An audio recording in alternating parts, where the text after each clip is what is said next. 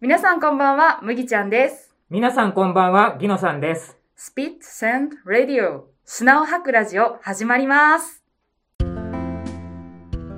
あの、麦ちゃんにしても、ギノさんにしても、何もんっていうのがあると思うんですよ。そうですね。SLSR ではちょっとよくわからない感じになってますそうね。ではい。もともと母体となる、でっかい組織、じゃない、でっかくはないんですけど、 ちょっと言い過ぎま した。野木らひラジオという母体がありましてね、そっから独立したわけじゃなくて、そっから別個に始めてるので、はい。影響を受けてはないんですけど、はい。野木らひラジオを聞いてる人にとっては、二人がよく聞き馴染みのある講座っていうのがわかるんですけど、いきなり、スピさんから聞いてしまうと、誰って、そうですね。どどんな人どんな人って、うん。皆さんあの、あのね、見バレしないようにしてますから、はい誰ではなくて、どんな人っていう、ちょっそうですね。と紹介してできればなと思いまして、はい。はい。はい。じゃあ質問会っていう感じでちょすかっね。としたミニ質問です。はい。むぎちゃんに。この、ポッドキャストの世界を知ったきっかけっていう、はい。一般的にはもう、職場で話しても、何それおそうですね。 iPhone になんか、丸が3つ書いてるようなアプリがあるんだけ ど、なんだろうなと思いつつも、はいそのまま無視してきたっていう話をよく聞くんですよ。そうですね。丸本体は3つは、えあ、そうですね。うん。紫色のそうです。ポッドキャえ、スト。これなのこれで聞けるのっていうのが、ラジオって何ってういうのん。があるはから、い。これを聞いてる方々は、ポッドキャストが何かっていうのを皆さん分かってるので、うんそこの説明はすっ飛ばしまして、はい。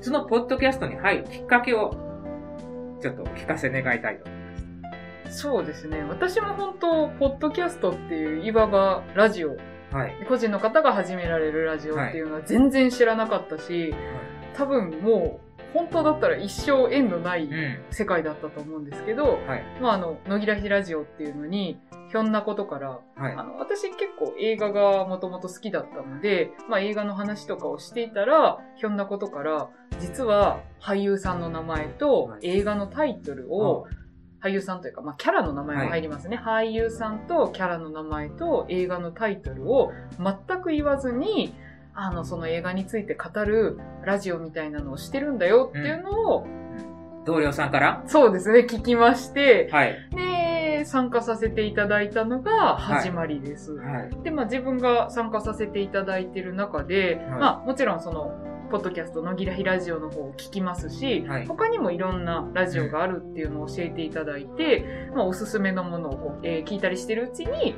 この、なんでしょう、ポッドキャストっていうものの奥深さというか、、はいろんなのがあるなっていうのを知ったっていう感じですね。で、自分が出させていただくようになってからは、まあ私こういうのやってるからよかったら聞いてみないみたいな感じで他の人にうんおすすめしたりもしてるようなのが現状です。はい。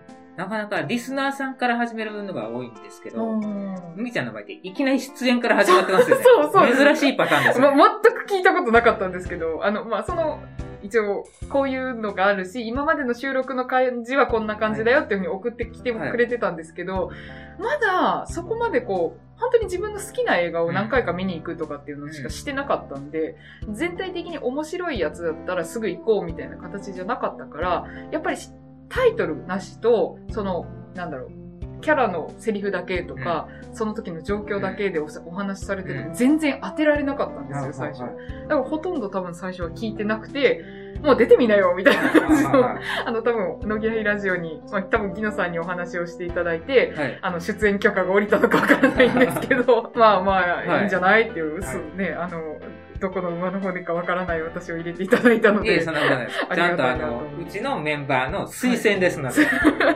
実はスカウトマンだったという。い。そうですね、知らなかったんですけど。 もう一 人も、あはいの、スカウトしてたっていう。あ、そうですね。はい。メンバーさんの中でスカウトされた方、一応私も含め2人いるのそかう、な二人はでいす。ね。そうなんですよ。だから本当に初出演で、そこから初めてポッドキャスト始めたっていう感じですね。うん知ったかなはい。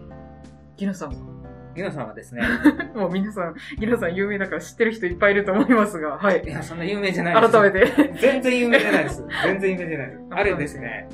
ギノさんは、普通のラジオを聞くに飽きて、あ、もともともは、ともとあはの FM NHK とかの、はい FM って聞いてます。ああ、はいはい。もうその前は、中島みゆきさんの「オールナイトニッポン」とか聞いて、おーはがき出して読まれたりとかして喜んでたりすうるんうん青春時代があったんですけど、はいまあ大人になってから、なんか面白いラジオないかなってうん探してたら、ネットで検索してたら、インターネットラジオがあるの知って、で、聞いてたら、最初聞いてたところから、鳥かご放送っていうのがあるよって紹介してたんですああ、よ。はいはい。で、旅番組面白いよう。ん。でも俺旅しないからな、うん全然聞かなかったんだけど、なんか聞くもんが本当にないなってしまって、うん。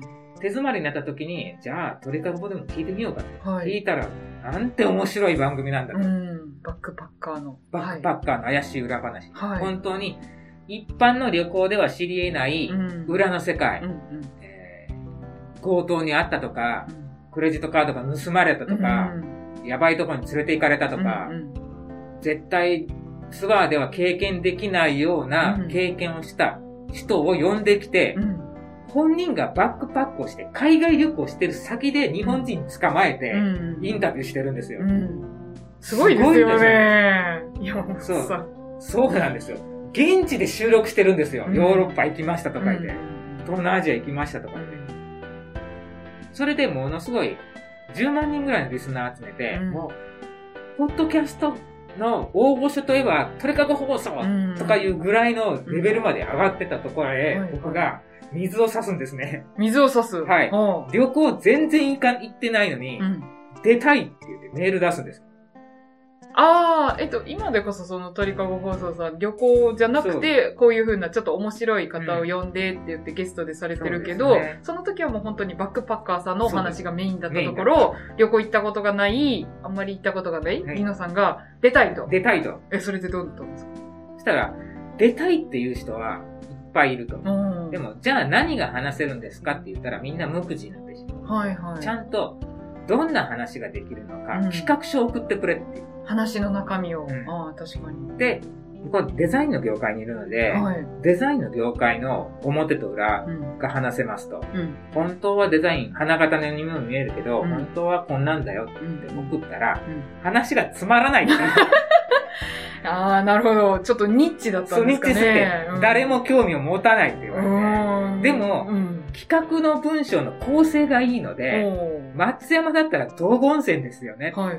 道後温泉取材に行ってくださいって言われて、ほう。で、僕はその温泉とかあんまり好きじゃなかったので、ほう青ざめるんですね。しまったどうしよううんうん。と。でもここはもう、これもチャンスだと思いまして、道後温泉行って、ホテルオグ道後とかも行って、うんあと石手寺とかうんも、いろいろ、あの辺の観光情報を調べて集めて回うっん、て、うん、道後温泉はお風呂入ったらお茶と菓子くれるよああ、そうですね。他にはない。よとかいう。で、入れ墨してる人も入浴して OK だよっていう。そうそうなんですよ。へえ。あれはなんか、いいらしいですよへ。え。まあ、海外の方とかいらっしゃいますしね。そういう方、ファッションタトゥーとか結構入れてなんかその、日本では観光地で入れ墨はダメなんですけど、うん。あそこは大衆浴場みたいなのがいるらしいんですよ。おーもともと道後自体が、あの結構そういう人たちが支配する世界だったんで、へえ。そのままの流れで、それが OK になったという一冊もあります。なるで、そういうちょっと、表の世界と裏の世界が隣り合ってるのが道後っていう不思議な空間なのほで、ど。うん、すごい思いますん。裏はね、客引きの客引き方のいっぱいいますからね。あの、皆さん、あの、アスカの湯の隣はストリップ劇場ですから。う。そう。びっくりしますよ、あれ。なんか、いかにも温泉街ですよーみたいな顔してるけど、そう。絶対違うそうよねー絶対やばいいよねっていう。多分最初の温泉街としての出来方はそうその裏のそう方裏たちが入るため用そうにできたんだと思いますけどねもう、あの、浮き屋とかもいっぱいありましたから。空き家が多分わかんないと思います すいません。えわかるんかな聞いてる人、潜ってください。い、言えま せん言えません。はい。はい。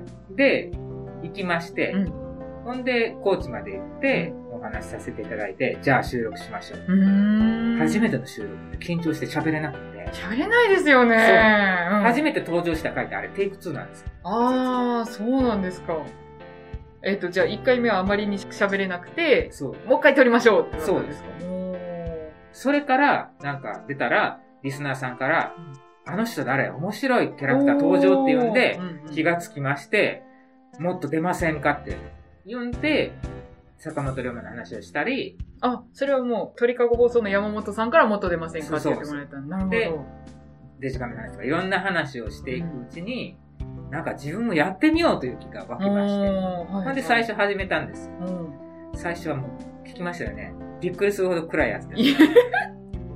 ドブドブ、ドブドブ、ドブ川のドブドブって歌ってるんですよい。やなかなか、一回目本当にパンチがあります。 い今の、野木らひラジオを知ってる人からすると、おーって、そう。逆行するとびっくりするとび思っう。くりします。うん。一人語りで5分ぐらいで、そうそうそう。暗い一人ドラマをやってるんですよ。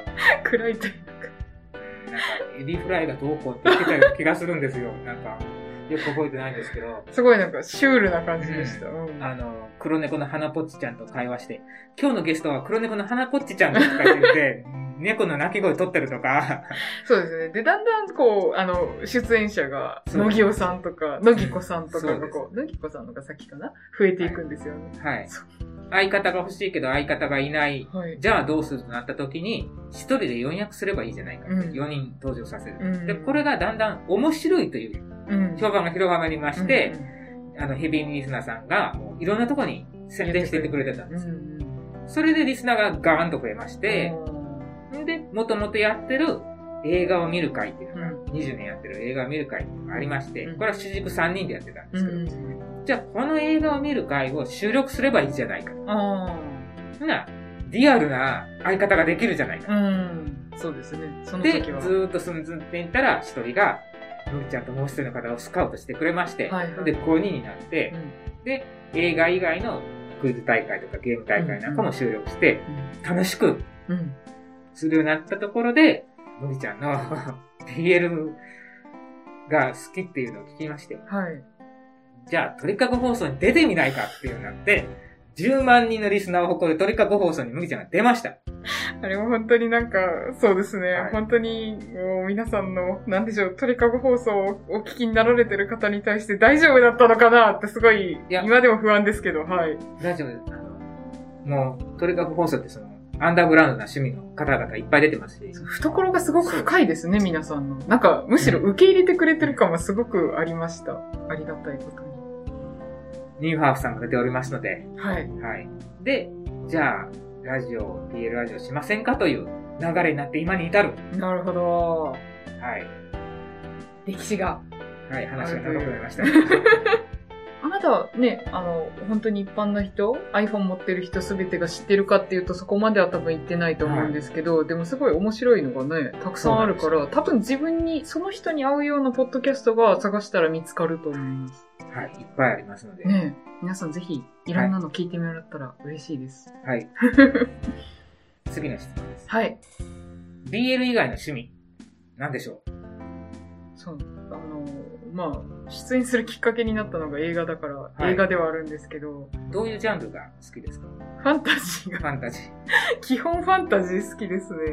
恋愛ものとか見ないんですか恋愛もの、えっ、と、洋画だったら見るかもしれないです。恋愛あ、でもタイタニックとかはね、はいあれえ、え、恋愛もの恋愛もの。恋愛ものに入りますかね。入りますうんうんとかは全然好きですけど、最近恋愛もの見たかな強い女の人が出てたら大概見たいなって思うんですけど、はあんまり見ないかもしれないですね。I'm feel pretty とか結構可愛かったです。まあ、あの、とりあえず、洋画を見ます。邦画ほとんど見ないです。い。はああ。い。で、ファンタジー系が好きなのと、あと、アクションですかね。うん筋肉。筋肉が好きです。 はい。インド映画もちょろっと 見ます。はい、あの、インド映画おすすめです。インド映画はいいですね。はい。バーフバリが最バ高ーフバでリですす。作法もいいです。作法。作法っていうのがあるんですけど、はい。あの、バーフバリの主演のプラバースさんが出ておりまして、あの、なかなかニッチな映画なので、あの、日本で上映してくれるところあんまりなかったんですけど、私奇跡的に劇場で見に行けて、えーって最後になりまし百花繚乱っていうタイトル。予告のあのサムネイルに百花繚乱って書いてあ るんでた。さあ、ほう。す。さまあ、そんな感じで映画が映画趣味と言っていいかなと思っております。あの、あまりギノさんのように多趣味でないのあ。いで、や、僕は若返りあれ秋っ なんですぽいだけです。えー、ギノさんの趣味ですが、はい。まあもちろん、ポッドキャストが趣味なのは置いといて、あー、それも趣味になるんでで、すね。最近は BL 溜まってしまったので。。BL 趣味なんですかはい ?BL 以外ですから、はい、置いといそうでて、すねこの二つ置いといて、はい。一番長いのが、サバゲーかな。はい。サバゲと、まあ、エアガンで遊ぶ遊ー。はいはい。びです。お互そうでいにすね。チームに分かれて、そうですね。あの、戦うみたいな。もともとこの映画部の集まりっていうのは、はい映画を見てる3人が20年やってるけど、この3人は何の集まりかっていうと、はいもともとサバゲーのチームメイトなんです。おー。じゃあサバゲーから始まったそう。映画のつながりじゃないんですね。同じサバゲーのチームが、たまには映画見に行こうぜって言ったのが、月1回にやろうぜって言って、そおーのまま20年続いたっていう。へー今はサバゲーの方もされてる。サバゲーやってるのはうち2人ですね。おたまに。にやってるのがうち2人です。へーお一人はじゃあちょっと。一人は完全に引退しました。へーなるほど。はい。最近、チャリンコとサーフィン を。サーフィンも下手くそなんですけど、いやいや。自分、まさかね、ほんの半年前まで自分の部屋にサーフボードが置いてあるっていうのはね、うん自分でも信じられないです。うん。今この視界の中にサーフボードが見えるんですけどありますね。よかったわい、こんなもんと思い ます。自転車と自転車。サーフィンと。自転車も家の中に置いてますから。はい。ありますね。うん自転車の家の中に置くって何考えてんだろうと思ってたんですけど、はい。置きますね、自転車は。おー。外に置かないい。です。愛車。はい。あの、盗難防止にもあるんですけど、はいはやっい。ぱり一番は雨にさらしたくないっていう。ああ、錆びますしね錆びますよ。自転車高いですからね。うん、まあ、僕はそんな高くないんですけど、いや人から聞かれると、それ自分高いよって言われーる。そうだと思います。自転車の世界においては全然、まだまだ、お求めやすい。お求めやすい価格です。いや、本当皆さん、楽器もされてるので。楽器も弾けないです。 ああ、それは趣味ではない。 全然趣味じゃないです。はああ、それはやってみられたっていう。い。なる今、例えば、弾いてって言われたら全然弾けないですほ。どカノンコードぐらいしか弾けない。あの、いやーよくありがちな、はい。と、誰でも弾けるビートルズのレッド・イット・ビーしか弾けないです。おー。誰でも弾け ます。いや、でも、弾けない人もいますからね、世の中にはたくさん。はい。まあ、私も各有弾けない人ですけど。はいまあ、でも、時々、なんでしょう。不思議な音楽が、断捨離だったりね、 出てくるのはこう、あれ結ね構そういうのななのんかなって思います受けけど。なんか受けましたっていう人多かった ですね。断捨リティッシュ断捨リズムとか言って。そうそうそうそう。ひたすら断捨離して、書籍捨てていきながらそう何を捨てたのか全部語るっていう。そうです。でも、減らない本があって言ってる。そうそうまだあるってそうそう。捨てたはずのもんが、まだ残ってたってそいうう。そうそうそうそう。いや、あの、断捨離会は好きでしたけど。ありがとうございますは い。あとはまあ、釣りを、年に1回は行ってますね。えー。昔は毎日か毎週行ってたんですけうど、ん最近はもう釣れなくなって、年に1回行って釣れたらいいかなっていううん。になりましおーた。釣り、あ、ちょっとこう、この部屋にも釣り竿3本置いてあるんですけど、。置いてありますすね。あれは、ちょっとこじゃれた部屋にしようと思って、竿でも置いたらこじゃれた感じになるかなと思ってあ、インテリアとイしンてテのリアとして、なあるほの、ど。コルクハンドルのはい竿、3本ともコルクなんですよね。本当だ、本当だ。渓流ロッドを置いてます。はなんで、ちょっと、この部屋、ね、T シャツとかも並べてあるし、あ、あそうですね。鳥かご放送さんの。トルカワ放送とデレッチャとか遊漁船元丸と野木らひらじゅの T シャツがあります。で、最後の質問でなんですが、はい。やはりあの、これ、コミックジャンルに属してるんですよ。ええなので、好きなアニメは何でしょう漫画でもいいです。最近だと本当鬼滅の刃がね、一色でしたね。はい。あと、ちょっと、ちょっと申し上げたんですけど、あの、結構短編が多い田中かな子先生の作品は好きです。大体何でも好きです。はい。はい。あと他になんかあるかなあ、あと、アニメ、なんか一般的な人が想像するアニメって言ったらジブリとかディズニー系もあるらしいんですけど、もうその辺のやつは結構全部好きで。、BL 以外ですはい。全巻揃えてるコミックってありますか鋼の錬金術師とか、おあの、ダイヤのエースとか、お大きく振りかぶってとおか、お野球系好きなのはえい。ー 野球系の漫画好きですね。えあとなんだっけあのデビルズラインとか好きでしーた。はい。それは、はいアニメにもなりましたね。あと最近なんだっけ、マロニー王国の7人の騎士っていうのが、今こう、販売中なんですけど、はい岩本直先生の本を読んでおります。もう岩本直先生のやつは、金の国、水の国かなからし見ててるんですけど、何を見てもこう、心がほっとするので、いいなって思いながら見ております。鬼滅の刃って全巻持ってないんですかあ、全巻持ってますが。おはい。それはもう当たり前で言わないと。失礼しました。失礼しました。当たり前、当たり前という当か、たり前ですねいや、どう、どうなのかな。そんなに誇れることではないかなと思ってしまったので、そう、そうでもなかったんですけど。そうですね。鬼滅と、はい。ございます。いっぱいあるんですね。あるんですけど、断捨離してるんで、今持ってたっけっていうのが ありますね。ギムさん全巻揃えてるのは、はいそんなになくて、はい。今残ってるのは、う誠ちゃんと、ん、はい。大井龍馬と、はい。さすが、SK 大使。蒼天コードです。おー、うん歴史。三国志です。あー、歴史系のやつですね。歴史系。悪役曹操の側から見たヒーロー像新解釈でで見はまなしたいけど。。新解釈で、小栗旬さんが演じておられたキャラクター。あががそうそうか。はい、はい。そうそう。あれが主役になったやつです。えー、でも全然悪役っぽくなかったですけどね。おーそうなんですよあれ、大体、劉備玄徳を主役にしてみると、うん曹操が悪役になるんだけうんうんど、うん曹操を主役にしてみると、劉備玄徳が悪役。まあーあ、悪役っぽくは描いてないんだけうど、ん。立場が変わったらね、そうです別ね。に曹操が悪いわけではなくて、曹操だって一国の主だから、うん。それなり勝てにば官軍ですかね。そうそう、それなりのちゃんとした政治もしてるんで、うん。まあ、過去に揃えてたものとしては、北斗の剣、おうお前はもうすでに死んでいる。はい。最後にこのラオウの横におればよい。みたそ。いうな。でしたっけうんそこだけ聞いてすごい人だなって思いました。そ あう名言って思ったんですよ。今、四つ葉とお大人買いしたいなと常々おあれは、東清彦先生が、絶対にアニメ化しないって言ってる。あ、しないんですかはいへやっえ。ぱり、動いてる四つ葉とっていうのは想像つかないって言ってたんだな。ああ、なるほど。ファンとしてはアニメ化してほしいんですけどね。ね、人気ですよね。絶対人気上がる。今、あの、ゆるいキャラクターがうん結構流行ってるから、なんか、のんのん日和っていう。はい。それに近いんですよ。へーのんのん日和もゆるーく話をするんですうよ。ん特に誰かを責めるわけでもなく、うん事件が起こるわけでもうんうなく、んゆるゆると話が進んでいくうん。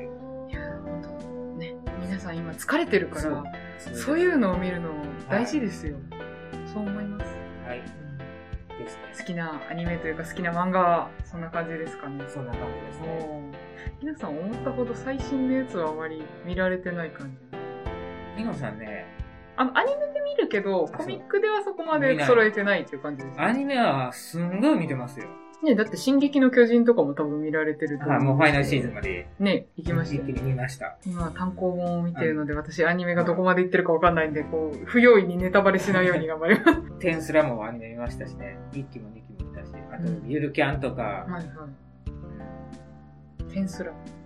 転生したらスライムだったりとあかねあ、はいはいはい。今転生もの多いですよ。そうですね、みんな転生したいんですしよたいねん。ですよね。どっかから行きたいんですよねで、必ず、現代では、社畜だったっていうパターンが多いあんあ、です設よ定ね。多いですね。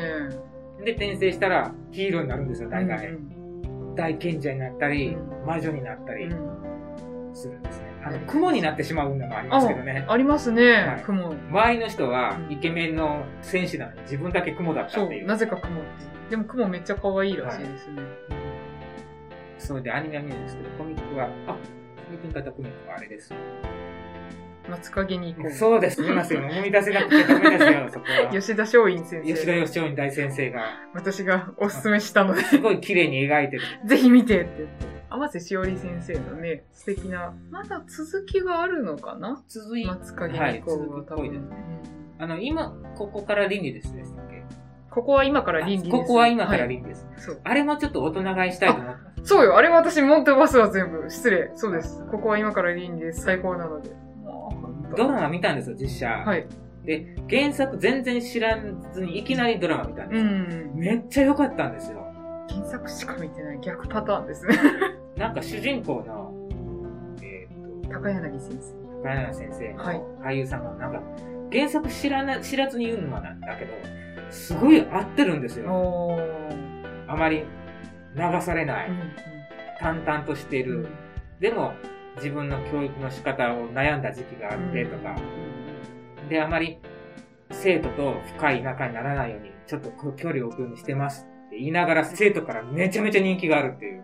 あのーあの本は、今、なんでしょうね、今の中学生、高校生が読んでも多分救われる内容だし、その当時救われたかったはい。中学生、高校生が大人になって、はい多分救われるための話かなっていうふうに思うので、皆さん多分高柳先生みたいな人に会いたかったんだと思います。そう言ってることが本当にそうだなって思うんですよね。あの、そこまで深く、なんだろうな、物事を考えてこなかったところがあるんですけど、題材が全体的に、まあ、ちょ、ちょっと重めのことも扱ってるんですけど、なんだろうな。え、でも、うん、そう、本当に私は救われました。こんな先生に本当、その当時に出会いたかったなって思いまなしかた。なかあんな先生いないです。いないでしょうね。でもやっぱり先生も傷を抱えてる人なんだろうなっていうのがちょっとそれイメはージさ、れなんてまかす、ね。ドラマの中でも、うん生徒から、私と結婚してくださいって言われた。ああ、はいはい、いちこちゃんかな。はい。もう結婚はもう、一度、懲りてるんで、うん。絶対にダメです。うんうん。ええもうドラマそこまで行ったんですか早 いな。原作ほぼほぼ追いついてるんじゃないですか。そうなんですよ。いや、ドラマはなんか、8回スペ限りで回ってしまってるんですけど。じゃないと多分原作がまだ5か、そこらしかまだ出てない。4か。か、その、女の子が卒業して終わりましたね。うん卒業式で最終回。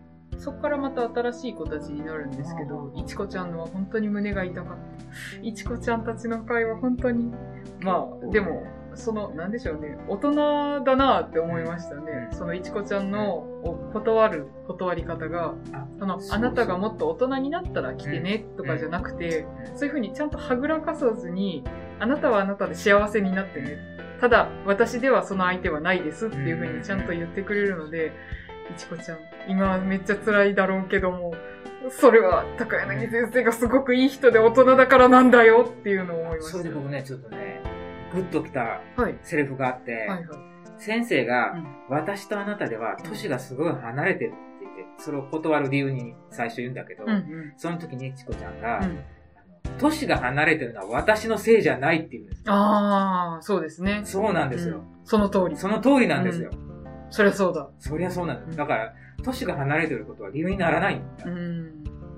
な、なんでしょうね。その、年があまりに離れてて、その、同じ年代だったら、多分そこまでのことができないっていうのは、それは当然なんですよ。生きてる年数が違うんだから。だから、年上の人に憧れるっていうのはもちろんあるんですけど、そこで年上側の人が、それを良しとしてしまうのは、ちょっとなんか、うん搾取の面があるなって時々思うので、あの、す、すべての方に言ってるわけではないんですけど、ちょっと怖いなって思うところはありますね。そりゃそうだろ、みたいな。 そりゃ長く生きてるんだから、それもなるだろうよ、うんみたいな。だから本当に、いちこちゃんのその気持ちもよくわかるし、いちこちゃんは先生のためによく頑張ったので、かわいそうなのもすごくわかるんですけど、まあ、高柳先生はいちこちゃんを、と一緒にはならないかな。ならないですね。ならない。絶対ならないならないと思と思いいまますす。すごいね、あはの、いなんか、女の子が、悪い人に薬を飲まされてうん。、はい。ね、もう私、一生誰とも付き合えないんじゃないかって言って、こう、自殺を試みるような回もあったりしたんですけど、はそれもドドラマでやったんですかね。あ自殺はありましたね。あだの、から屋上から飛び降りようとしてるところえーを先生と止めに行く感じだったんですけど。そうなんだかな。なんか、リストカットの回があったんですよ。あ、リストカットの回はまた別でしたね。別の人かなうん NHK のなかなか思い切った、うん。うん。そのことしたなとか、ちゃんと最初の、そのリストカットのうんうん。自傷行為ああ、はい、のはい。シーンがありますって、んちゃんと。それを自傷行為があるから、この回はドラマ化するのやめようじゃなくて、うんちゃんとそれも入れたってうんいうんう。うんうんうん。まあ、なかなか、ね、それを見てこう、思い出しちゃったりする人もいるでしょうし、それ自体で傷つく方もいられるから、なかなか扱うのは難しいでしょうけどね。でも、ちゃんと、ここは今から倫理でその中では、それもちゃんと描いてるのでち、ゃんと向き合ってる、そう描いてるっていう。そう。頭ごなしに怒るんじゃないし、良きです。おすすめですぜひ漫画も見てほしい。はいあと、最近だと、あれですね、ミステリという流れも結構面白いです。なんか、セブンシードっていう、あれかな他の漫画も描かれてる漫画家さんだと思うんですけど、こう世の中で、どうしてこうなのみたいな。なんかね、すっごい、久能整くんっていうのが主人公で、アフロヘアの子なんですけど、髪の毛がくるんくるん。はい整くんが、本当によくいろんなことを考えてるんですよ。で、はい僕は常々思ってるんですけど、からの彼の考えがすごく心に染み渡る。なんかもやもやもやってしてたのが、シュッて浄化される感じがして、面白いでこれ、アマゾンのレビューが5つ星なんですけど、す。いや、本当に面白いんですよ。なんか、宣伝かなんかで私は初めて見たんですけど、もう一気読みしました。早く続き出ないかなって今ワクワクしながら待ってます。という感じで。という感じです。はい。。好きなものいっぱいありますね。 はい。はい。漫画好きのむりちゃんと、はい。はい。多趣味なぎのさんで多す。趣味で秋っぽい木野さ んがやっているスピットサンドレディオも、はい。これからもよろしくお願いしますよ。ろしくお願いします。それでは皆さん、また次回。No BL, No Life.